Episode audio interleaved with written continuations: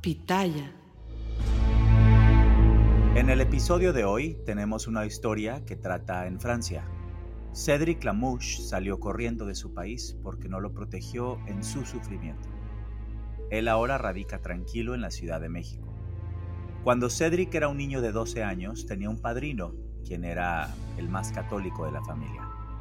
Ese padrino visitaba a la familia seguido.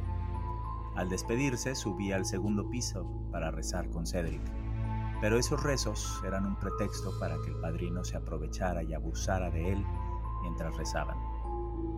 Cedric vivió su viacrucis por varios años. Esta es la historia de mi padrino me abusa mientras rezamos. Yo soy Mauricio Martínez y esto es A mí también.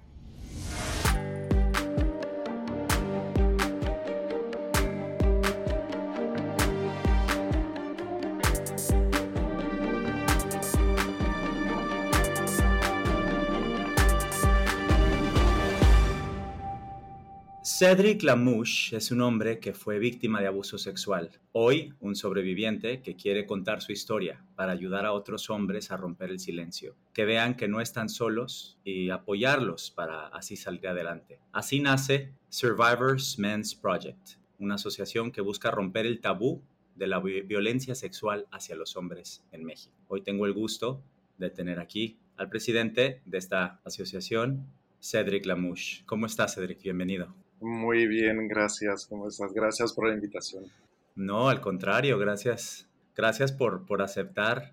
Eh, Cedric y yo nos conocimos virtualmente hace aproximadamente unos seis meses, cuando fui revictimizado por varios medios eh, de espectáculos en México. De pronto me apareció un mensaje en, en mis redes y, y, recibí muchísimo apoyo. Eh, bueno, gracias, gracias por estar aquí antes de hablar de Survivor Men's Project, lo cual me parece una iniciativa increíble, que muy noble, muy generosa y, además muy importante, me, encantaría que compartieras con el público un poquito de tu historia, ¿no? Eh, ¿quién, es, ¿Quién es Cedric Lamouche?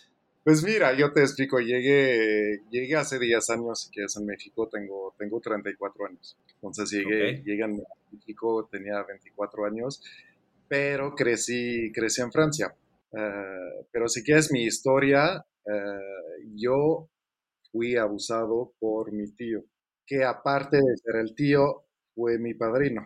De lo que me acuerdo, todo empezó como a los 10, 11 años.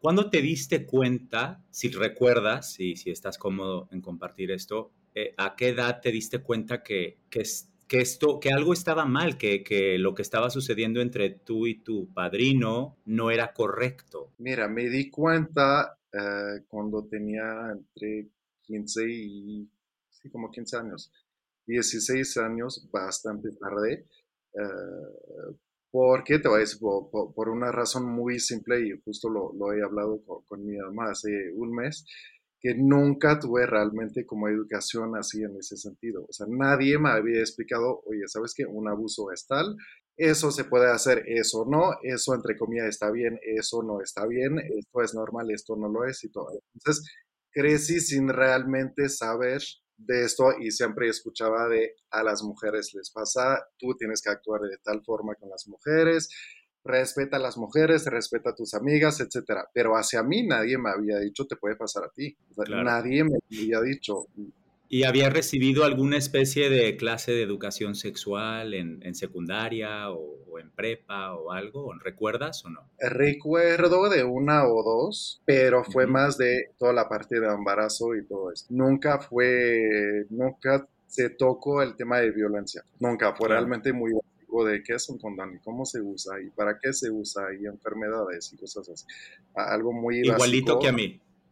Y, bueno, como te decía, de, esas clases, pues tuve una o dos, entonces pues nunca, nunca supe realmente de cosas de abuso hasta el día que, ah, literal, a los 15, 16 años prendo la tele y veo un reportaje, así, una, una entrevista, pero, pero ya sabes, sin que se vea la cara, sin nada. O sea, era una persona grabado de, de espaldas, sin luz, sin nada, de literal se veía la forma con una ventana atrás, ¿sabes? Y esa persona justo fue un hombre que hablaba de abuso. Y es la primera vez que yo, o sea, que yo estuve en contacto con, con, violencia sexual, si quieres, de una forma u otra. Fue mi primera vez que escuchaba hablar de eso en un hombre. Y literal vi eso y o sea, detonó todo, ¿sabes? O sea, ahí fue como, claro. es lo que está pasando y está contando mi historia, ¿sabes? Y de ahí fue como de, me abrió los ojos, nunca dije nada, porque en el momento dije, no, o sea, como tú te puedes imaginar, fue como, es un choque enorme cuando tienes todos los años anteriores que te regresan a la mente de, chin, eso, eso, eso, eso y eso y eso fue abuso, o sea, como que pues, lo tienes que asimilar, ¿sabes? Como que te cuesta, cuesta un buen de trabajo Exacto, no es fácil, es tiempo, es mucho trabajo personal, es, o sea, es mucha ansiedad, mucho estrés, mucho, o sea, son muchas cosas. Y si quieres, pues lo dejé, lo dejé pasar y dije, como la mayoría de, la gente, creo, dije, pues ya lo voy a manejar como puedo y o hasta lo voy a poner de lado, lo pongo en un cajón, ¿sabes? Cierro el cajón y ya, o sea, de hasta aquí. Y el problema es que el siguiente año, pues siguieron los abusos y ahí dije, no, ya, ya no sé, ya no puedo más. ¿Sabes? claro. ¿Y, qué hiciste? Y literal, sí que es el último, uh, que es el último abuso que fue el más, el más fuerte, porque obviamente a los 10 años, de los 10 a los 16, 17, subió, si quieres, o sea, el nivel de, de violencia, pues, que fue en, en, aumento y todo, y obviamente, pues, yo estaba predispuesto, si puedo decir, porque, pues, llevaba años con esto, entonces, pues, como máquina, ¿sabes? De, a ver, ahorita te toca abuso, ya, o sea, como máquina literal de crecí con esto, entonces, pues... Ay, no sabes cuánto lo lamento, de verdad, porque es, es, es, es terrible imaginarme a un niño de 10, 11, 12, 13, 14, 15, con, con su tío, su padrino, alguien a quien, pues, se supone que debe de ser alguien a quien quieres, a quien admiras, a quien te cuida, ¿no? Una especie de, pues, un padrino. El padrino, por definición, es como si le pasa algo a tu papá, pues él se convierte en tu papá, ¿no? exacto. Y, y, él te decía, o sea, que ¿qué te decía sobre, sobre lo que estaba sucediendo? O sea, ¿te, te chantajeaba o te, te manipulaba? ¿Esa manipulación en qué consistía, si recuerdas? Sí, y, y, ahí te vas a identificar un poquito, creo, con alguien, pero siempre lo puso con la religión, siempre. O sea, hubo muchos abusos que llegaban la noche y con el pretexto de decir, o sea, decirme buenas noches, etcétera, usaba esa parte de religión de, ah, vamos a rezar y no sé qué, y que, que Dios te protege y todo eso. Y mientras decía todo eso, pasaba el abuso. entonces, como que eso fue, fue una mezcla muy rara, porque él siempre en la familia fue alguien muy religioso, ¿sí que y, y hasta medio era de broma en la familia, de ya, o sea, qué religioso es este, pero, pero pues al final era familia, ¿sabes? En cada familia hay diferentes como personalidades, en cada familia pues él le tocaba ser como el religioso. El religioso, era el tío religioso, así creciste con esa imagen. Pero entonces, mientras pasaba el abuso, él rezaba contigo y, y demás, válgame Dios. Sí, te están distorsionando, distorsionando por completo tu, tu relación con la religión y, la y tu relación con la sexualidad. Exacto, o sea, y al final casi asimilas, ah, bueno, la religión, pues, o sea, digo, eh, el abuso es parte de la religión, o sea, hay un momento que piensas que rezar, pues, va con el abuso. Significa eso, ¿no? Qué horror. ¿Y eres, eres católico? ¿Creciste siendo católico? Crecí siendo católico después, pues, pero sí, literal, y te digo, el último abuso que fue el más, el más fuerte y obviamente pues fue un abuso que yo estaba totalmente consciente de lo que, que pasaba porque había visto el, el, testimonio de la otra persona y todo, entonces tenía otro, otro chip, si puedo decir. Y el problema es que él, si quiere, su, su, su forma de, de hacer es que siempre había gente al lado no directamente al lado, pero sí que siempre en la casa había gente o eran como pasaba manos y todo cuando estuvimos en un coche, que había gente al lado, etcétera. Entonces...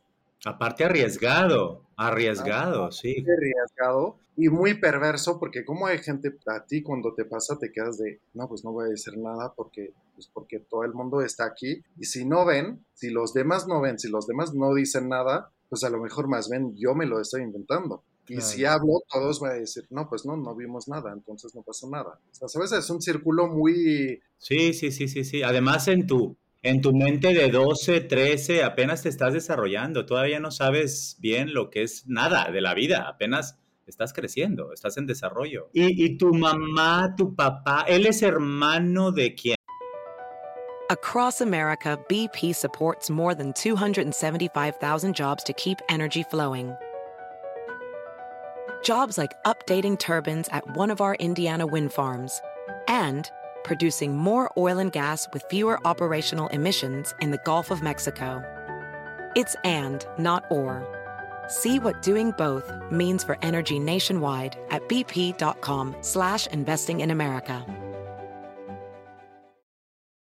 eBay Motors es tu socio seguro. Con trabajo, piezas nuevas y mucha pasión, transformaste una carrocería oxidada con 100.000 millas en un vehículo totalmente único. Juegos de frenos, faros, lo que necesites, eBay Motors lo tiene. Con Guaranteed Fee de eBay, te aseguras que la pieza le quede a tu carro a la primera o se te devuelve tu dinero. Y a estos precios, quemas llantas y no dinero. Mantén vivo ese espíritu de Ride or Die, baby, en eBay Motors. ebaymotors.com. Solo para artículos elegibles se aplican restricciones o, cuñado de, quién. Cuñado de tu mamá. O sea, el esposo de la hermana de tu mamá. Exacto. ¿Y tú crees que ellos sospechaban algo o sabían algo? Pues más que eso, te voy a decir, yo creo que la esposa sabía todo. Yo sospecho bastante que, pues obviamente, a ver, tiene tres hijos. No voy a creer que con sus hijos no pasó nada. Digo, si tiene tres niños en casa 24/7, pues... ¿Y se, se los has preguntado? Mira, ellos no, eh, justo, voy a decir, cuando yo empecé a hablar, ahí obviamente pues se cortó. Toda la relación familiar, me imagino, claro. Sí, pues sí, es un madrazo a la familia. Exacto, yo, yo estaba de, a ver, me tienen que entender, eso está pasando, pero para ellos, para sus hijos, era de, estás atacando a mi papá. O sea, ¿sabes? Como que no, buscaron entender por qué pasaba o lo que pasaba. Ellos lo veían con, está destruyendo mi familia, está atacando a mi papá. Eh, lo veían así. Entonces, pues obviamente ya no se pudo, no se pudo seguir como justo esa relación con su familia. Yo lo intenté una o dos veces con su hija, también tiene una hija, yo intenté estar en contacto con ella. Las dos veces que intenté, porque le dije, a ver, pues hay un momento también, no es tu culpa y lo que hizo tu papá, pues no es mi culpa, ¿sabes? O sea, como que hay que separar un poquito y creo que tú y yo podemos estar en contacto y lo que hizo tu papá, pues es otra, es otra cosa. Yo era así, pero pues, o sea, digo, ella nunca, nunca quiso, hoy lo entiendo, explota todo nadie está de acuerdo, nadie está de acuerdo en qué hacer.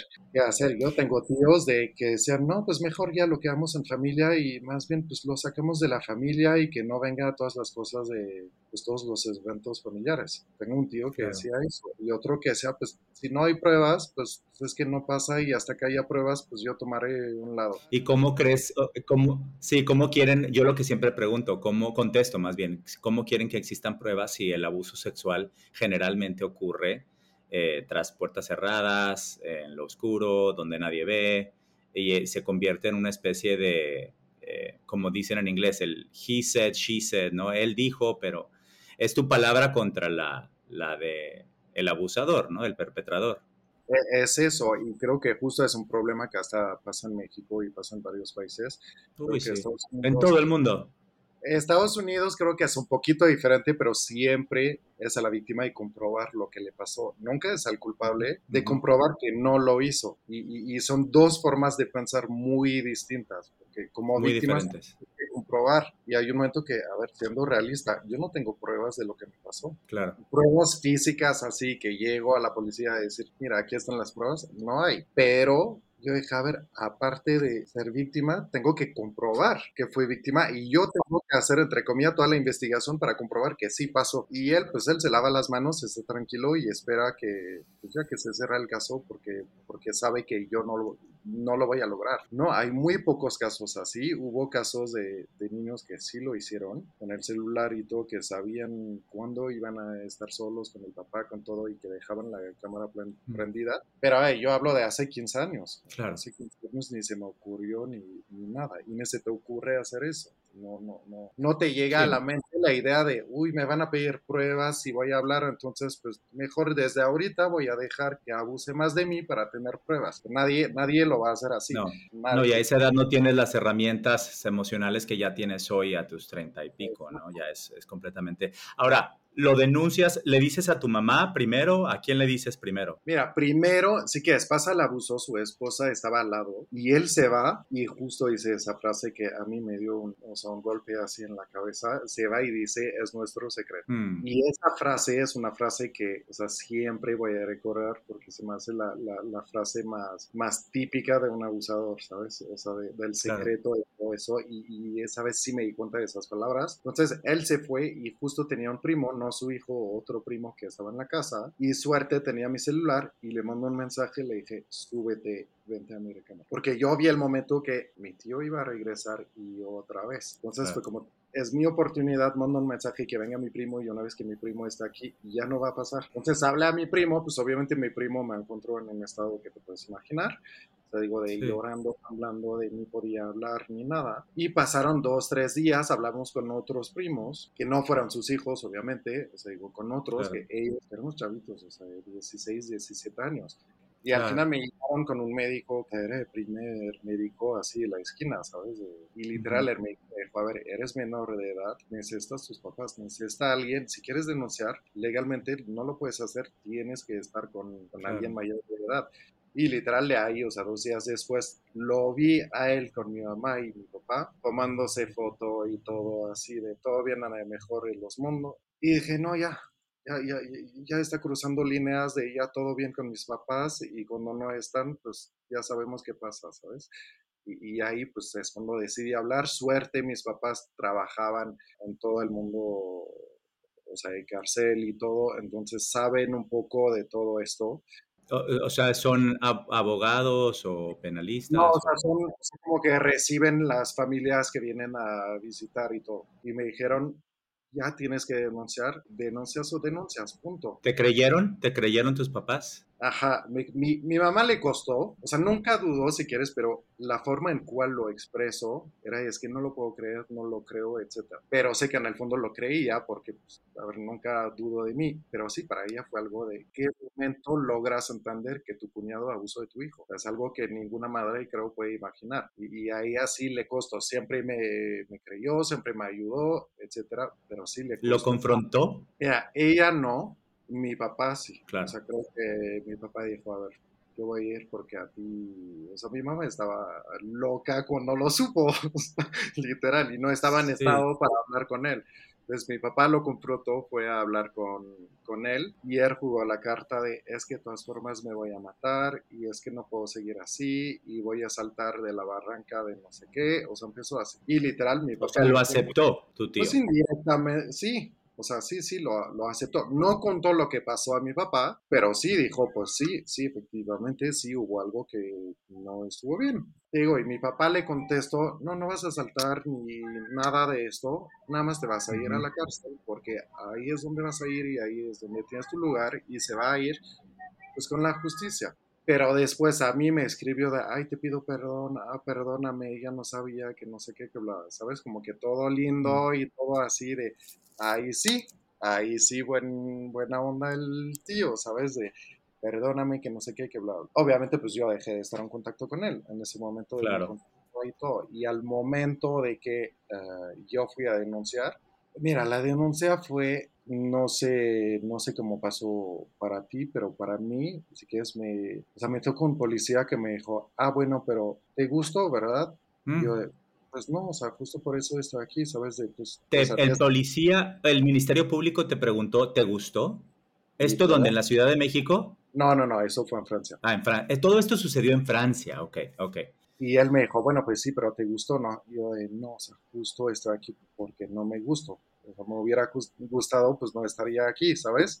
Es impresionante la insensibilidad y la falta de empatía y el... No, Y a ver, y me dijo, pero creo que estás aquí porque tus papás te presionan por el, por el lado social, porque socialmente está mal y que vienes de una familia religiosa y por eso estás aquí. Yo dije, no, pues no, tampoco, tampoco es por eso. Y literal, me dijo, yo he tenido relaciones con mis primos, no estoy aquí denunciando a mis primos. Eso te dijo el, el Ministerio Público. en- No lo puedo creer, estoy en shock. Cuando fui a denunciar, yo no estaba con mis papás, aunque menor de edad y todo, cuando vas a denunciar menor, pues estás solo con Te hacen pasar solo, claro. Lo cual me parece extraño porque eras menor de edad, ¿no? Yo creo que debería, eh, por ley, debería estar un, padre contigo, tu papá o tu mamá. Creo que por ser mayor de, o sea, mayor de más de 15 años, podía estar sin los papás. Así es en Francia, o era en ese entonces. Sí.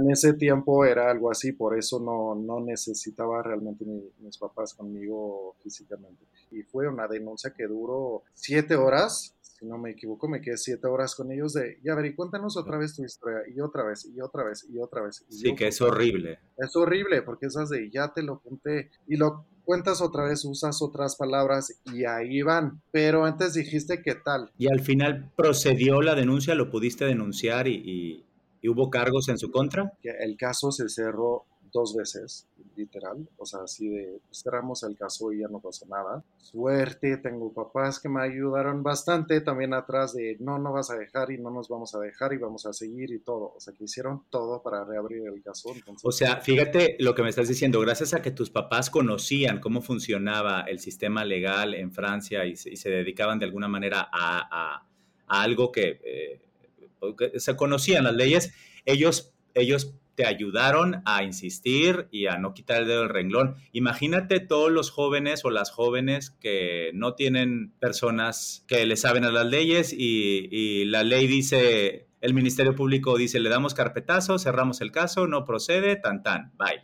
Tuve mucha suerte.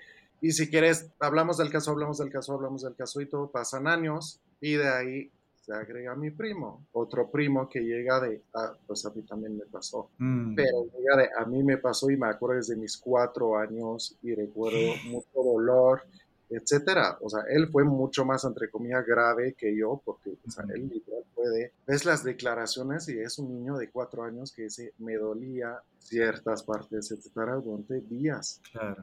Y, un niño de cuatro años, o sea, que dice, digo, que dice, él no tenía cuatro años, pero alguien que dice, a mis cuatro años no podía ir al baño del dolor, Ay, Dios mío. lo dice todo. claro, es terrible. Y gracias a ese, ese testimonio de tu primo, que también fue abusado por el mismo tío, procede por fin la demanda procede. Eh, hubo caso también de mi hermano, o sea, mi hermano también, pero él no se acuerda bien, entonces pues no, y él no se quiso acordar tampoco. O sea, dijo, no, yo ya no me quiero meter ahí, o sea, no voy a denunciar. Pero él también sospechamos que fue víctima. Ajá, hay cosas muy, muy raras en su historia, pues, entonces pues llegó Llego a juicio y ahí sí pude ganar el juicio. Lo bueno, pues digo, es que gané. Lo malo es que como él no reconoció que había abusado de mí antes de, de mis 15 años, que era la mayoría sexual en Francia, en Francia. Fue condenado como, o sea, no fue condenado como un caso de pedofilia. O sea, no fue condenado así, fue condenado como... Fue abuso sexual. Fue abuso sexual casi a mayor de edad. Entonces, como que obviamente, pues la condenación fue mucho más leve de lo que, de lo que tenía que ser. O sea, en teoría, en teoría, si quieres, si, la, si hubieran aplicado bien todo, iba por cinco años en la cárcel, no sé cuántos de multa y todo. O sea, era un... ¿Y cuántos años estuvo en la cárcel? Ninguno. Ninguno. Ninguno. O sea, la próxima demanda que tiene ya tiene cinco años directo a la cárcel.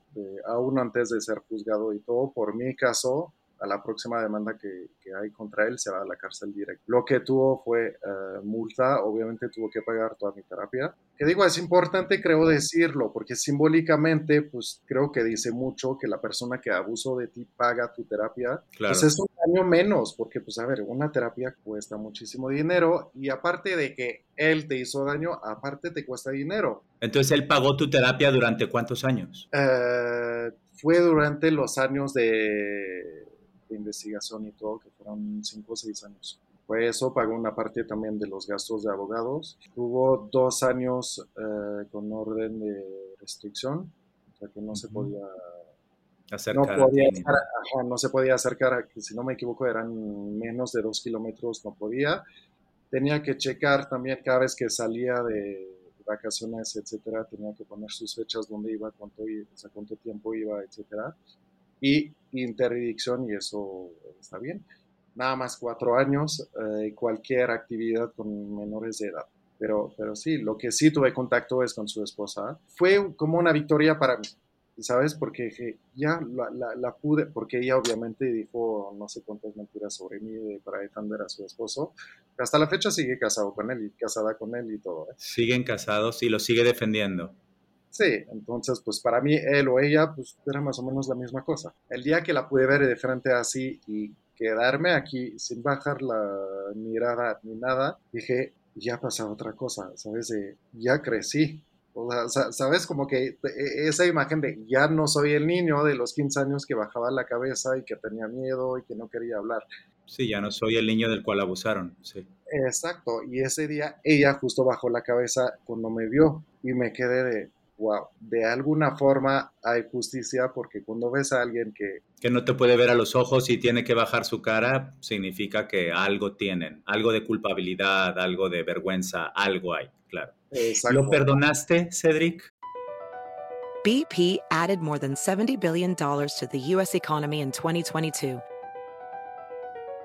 Investments like acquiring America's largest biogas producer, Archaea Energy, and starting up new infrastructure in the Gulf of Mexico. It's and, not or. See what doing both means for energy nationwide at bp.com slash investing in America. eBay Motors es tu socio seguro. Con trabajo, piezas nuevas y mucha pasión, transformaste una carrocería oxidada con 100.000 millas en un vehículo totalmente único. Juegos de frenos, faros, lo que necesites, eBay Motors lo tiene. Con Guaranteed Fee de eBay, te aseguras que la pieza le quede a tu carro a la primera o se te devuelve tu dinero. Y a estos precios, quemas llantas y no dinero. Mantén vivo ese espíritu de Ride or Die, baby, en eBay Motors. ebaymotors.com. Solo para artículos elegibles se aplican restricciones. Es una pregunta muy complicada. Yo sé, yo sé, yo sé. Muy complicada. perdonar no, no, no diría eso. Lo que sí es que toda la parte de enojo, esa parte, ese periodo en el cual yo estuve antes de quiero venganza y quiero que, ya sabes, como deseando todo el mal del mundo, esa parte ya no. O sea, y creo que me da más paz no estar así enojado contra él y con un deseo de que se le acabe la vida y ya sabes, como que con, mucha rabia, no estar... Es completamente comprensible. Y es totalmente normal. Que hayas pasado por todas las etapas de enojo, de negación, todas, todas, claro. Exacto, o sea, y creo que justo haber pasado eso, creo que vale mil pero... ¿Y cómo nace, cómo nace Survivors Men's Project? ¿De dónde nace? Nace de pues de justo cuando tenía 21, 22 años, eh, justo cuando iba en todo ese proceso legal, yo buscaba ayuda, la verdad suerte tuve un psicólogo que hasta la fecha sigo en contacto con él y, tiene todo mi respeto porque es un, es un genio para eso, creo que hizo un trabajo genial con él, pero aún así me sentía excesivamente solo, pero excesivamente solo, de, siento que nada más a mí me había pasado, ¿sabes? no había, en los medios no hablaban de hombres, todo e, era mujeres, no había, nada cuadraba con mi historia y no me podía identificar con alguien más. Entonces era solo, solo, solo. Hablaba a mis amigos, no entendían. Hablaba con gente y era otra vez revictimización sobre revictimización, así no sabía. Eso de, a ver, ¿yo qué hago? Porque pues nadie pasó por eso y no puedo hablar con alguien que sí va a entender lo que puedo sentir. Y en ese momento me hice, si quieres, la promesa a mí mismo de un día voy a hacer algo para que nadie pase por eso, por, ese aislamiento, pero extremo, por lo cual yo estaba pasando, dije, alguien, algún día voy a hacer algo. Transformar lo malo y lo oscuro en, en algo bueno y ayudar a los demás, ¿no? Exacto, y, y, hay una frase que amo, si quieres, que dice, sea el adulto que necesitabas cuando eras niño. Mm. Y es una frase creo que cambió totalmente mi vida y, también de, a partir de esa frase dije, pues sí, al final me pasó eso, pero sí puedo hacer algo de esa historia. No tiene que ser un peso toda la vida. Lo puedo transformar en algo positivo y, de ahí justo hice el proyecto de si lo puedo hacer, lo voy a hacer. Y, ¿Cuántos, ¿Cuánto tiempo lleva la asociación? Con eso, dos años. No, no tanto tiempo, fueron 15 años pensándolo. o 10 no, claro, es que no es, sí, es un camino largo. es un camino largo y justo ayer o anteayer lo pensaba y dije, estaba pensando a qué sentí cuando empecé ese proyecto, cuando lo, anun o sea, cuando lo puse en redes de, oye, voy a hacer ese proyecto y todo. Y literal me acuerdo fue como hacer otra vez un coming out, ¿sabes? O sea, fue como de, lo voy a decir así públicamente, voy a contar mi historia públicamente, pero a ver si la gente todavía me quiere, a ver si no me rechazan, a ver si no me juzgan, a ver si no me bloquean de todas las redes, a ver si sigo viendo los mismos amigos y todo. O sea, la verdad lo veo así, es como un coming out así de, bueno, pues ya tengo que decir que... Eh, esto. Y la verdad, no, te voy a decir, fue un alivio gigante, aunque había hablado, aunque hubo juicio y todo, poder decirlo años después de, ¿saben qué? Me ha pasado eso y lo quiero decir. Y, fue un poco de, ¿te gusta? ¿No te gusta? Pues ya no es mi problema, yo quiero contar mi historia porque, porque la tengo que contar y, la verdad fue un alivio enorme y me sorprendió mucho porque, eh, te voy a decir, al principio, pues obviamente todo el mundo de, ok, ¿qué está pasando? ¿Qué le pasó a Cedric? Que, sabes, como que la gente no... Sí, porque la gente no sabía, la gente que no sabía de pronto te ve en un video hablando sobre tu abuso o, o tú comentándolo, pues sí, es, es un shock muy fuerte para mucha gente. Y más porque pasó en otro país, entonces pues todo mi pasado nadie lo ha visto, nadie me ha visto cuando yo estaba mal. Yo llegué a México como, como niño normal, entre comillas, ¿sabes? De, ¿Cuándo llegaste a México? ¿Qué edad tenías cuando llegaste a México? Ya 24 años. ¿Y por qué mudarse a México? ¿Por qué dejar Francia y mudarse a México? Eh, te voy a decir, Francia, yo estaba un poquito harto de Francia, creo que también toda esa historia me hizo, ya me cansó, ¿sabes? De, claro. Francia y ver la realidad de qué es la justicia en tu país. Cuando esperas un país que tiene una justicia que funciona, que todo, y te das cuenta, estamos a otro puesto que no funciona tan bien, que no todo es rosa y que no es como en película, pues como que te pone un poquito los pies en la tierra, ¿sabes? De qué hago aquí, para qué me quedo aquí si, si, si es así. Qué interesante escuchar eso porque yo siendo mexicano pensaría al revés, yo, yo pensaría que un país europeo pues está más avanzado ¿no? Eh, que un país como Francia, pues eh, se lo toma más en serio, ¿no? Y, ponen cartas en el asunto y, obtienen justicia las víctimas. Eh, dices tú que no es así. No es así, aunque sí, efectivamente Francia va un poquito, o sea, va unos años en adelante de México sobre el tema. Digo, hace 15 años apenas empezaba a hablar de abusos en, en hombres, pero apenas. Hoy sí se está hablando mucho más, pero México se le falta todavía muchísimo. Muchísimo. A todo, creo que a todo Latinoamérica y a todos los países hispanos, creo que, y esta es también parte de la misión de por qué decidí y acepté hacer este podcast. ¿Qué quisieras que sucediera con Survivor Men's Project? ¿Cuál es tu sueño para, para Survivor Men's Project? Mira, realmente el sueño es lograr a un momento, digo, ahorita todavía es un proyecto muy joven, si puedo decir, digo, tiene dos años. Es... No, bueno, pero lo iniciaste y, al menos a mí me has ayudado bastante. Poco a poco avanza, digo. Pero no, la verdad, mi sueño con ese proyecto es lograr a un momento justo poder eh, tener esa capacidad de tener como un equipo de abogados y abogadas eh, y de psicólogos también, o sea, que están ahí y que pueden trabajar justo en un sentido de, pues primero de justicia, obviamente porque los psicólogos tienen un rol súper importante en todo ese, ese, proceso, pueden ayudar muchísimo y también llegar a un punto de poder ayudar a víctimas de tomar terapia con alguien que realmente sabe. Digo, en México todavía hay muy pocos psicólogos que saben del tema, que se interesan al tema y que realmente quieren trabajar con ese tema.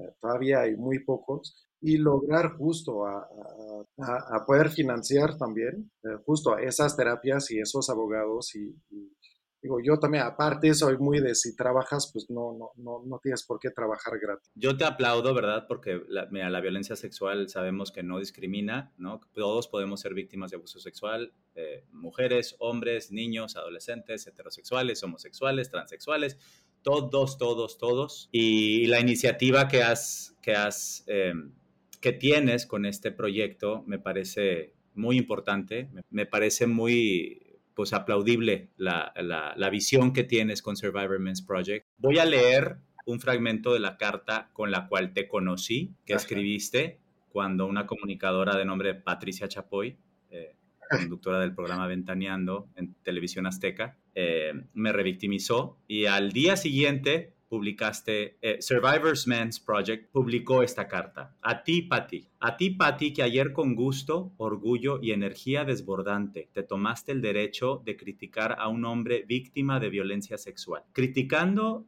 a una víctima que tuvo la valentía de contar su historia que cargaba en silencio desde hace años, demostraste tu apoyo sin condición a un delincuente no solamente en público, sino también frente a cámaras en un canal nacional de televisión. El día de ayer, por motivo desconocido, tomaste el lado del violador, culpando y acusando, en este caso a mí, Mauricio Martínez, de mentir. Esas fueron tus palabras. Pero ¿por qué le creen a este tipejo de Mauricio Martínez que es un impresentable? Dice puras mentiras, es una basura, ni volver a tomarlo en cuenta para nada. Palabras que no solamente hablan pésimo de ti como persona, sino que impiden a más víctimas, hombres y mujeres, hablar por miedo a ser linchadas en público, no frente a dos o tres personas, sino frente a todo un país. Con esas palabras, Patti, le quitas toda esperanza a miles de víctimas y defiendes sin escrúpulos a uno de los peores crímenes en la sociedad actual. Si hoy, por varios motivos, los medios hablan de supuestos violadores y víctimas, tú no solo afirmaste que la víctima miente, sino también hiciste un llamado a dejar a Mauricio de lado y borrarlo del paisaje. Eh, y más adelante dices, como cualquier persona pública, tienes el poder de cambiar la vida de tantas personas. Deja de desperdiciar tiempo en chismes y escándalos por inflar un ego en falta de reconocimiento. Patti, sabemos que eres capaz de cambiar de dirección y usar tu voz de una forma más empática, capaz de regresar a la razón, capaz de volverte trending topic por tus acciones a favor de los que necesitan una voz y no por tu rabia. Survivors Men's Project. Yo, cuando me mandaste la carta y la publicaste, eh, digo, me conmoví muchísimo, pero me conmovió sobre todo el final, en el cual transformaste lo negativo nuevamente en positivo y hasta le hiciste una propuesta, ¿no? La invitaste a decir, a ver, deja a un lado el morbo, el chisme, el escándalo, la revictimización tan horrible y transfórmala en, en algo positivo, créele a las víctimas, ¿no? Y porque si nos atacan a uno o nos revictimizan a uno, nos revictimizan a todos, a todas, a todes, ¿no? Y, literal, te, te, voy a decir, el comentario de Pati Chapoy, yo, hasta yo lo tomé muy personal.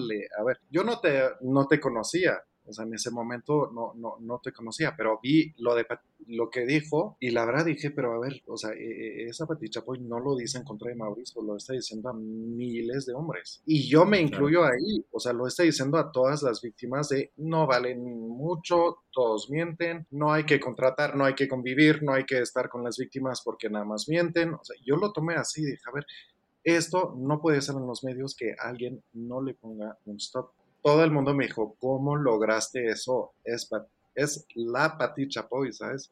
Pero yo dije a todo el mundo, a ver, que sea Pati Chapoy o no, somos todos humanos. Yo no hago diferencia de quién es tal o tal o quién es más famoso. O sea, yo no hago diferencia y soy igual de humano que ella tengo el mismo valor que ella, eso es igual, no, no, no vale más ni menos y yo no valgo más ni menos que ella, literal, estamos en la misma línea.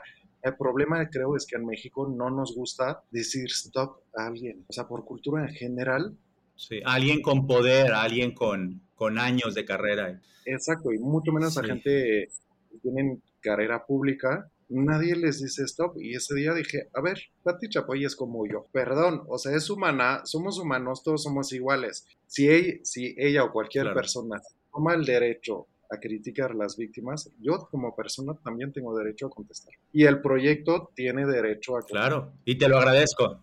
Eh, creo que eh, lo que estás haciendo es invitar a la gente a, a, cambiar su forma de pensar, ¿no? A ser más empáticos, a, a ser más humanos al final del día, ¿no? Eh, sobre todo en, un tema tan delicado como es el abuso sexual, que, que, hay tanto, tanto y tanto y tanto y tanto de dónde desmenuzar. Podríamos hablar horas y horas y horas de, casos de abuso sexual, pero creo que sí. Lo importante aquí es que a través de esta eh, iniciativa, Survivor Men's Project, estás invitando a la gente a, entender un poco más en el alma. ¿Cómo podemos encontrar a Survivor Men's Project en redes, en línea? ¿Cómo, cómo podemos eh, encontrar y, saber más de ustedes? Está, eh, hay el sitio web que, eh, que literal va dirigido a cualquier persona víctima o no. Hay hay bastante información y todo, que, que, literal no es un proyecto que va hacia víctimas únicamente, va a todo el mundo que se interesa al tema y que quiere cambiar las cosas, víctimas o no. Entonces, pues hay, hay el sitio web que, es survivorsmensproject.com, eh, Instagram y Facebook que es uh, at Survivors Men's Project. Uh, en Instagram, pues ya en una palabra, en Facebook separado. Y en Twitter estamos en SMPCDMX. Y te agradezco muchísimo la invitación y, igual la iniciativa del podcast que, me parece increíble. Yo invito a la gente, eh, y con esto me despido, a normalizar hablar de esto. Hay que normalizar el hablar de sexualidad con los niños desde, desde que son chicos eh, en las escuelas, a, darle más herramientas a la gente para que, para que estas cosas no sucedan y, y no quedarse callados, no quedarse callados porque es la única manera, rompiendo el silencio es la única manera en que la eh, impunidad pues dejará de, de ser algo con lo que vivimos. Yo soy Mauricio Martínez y esto es A mí también.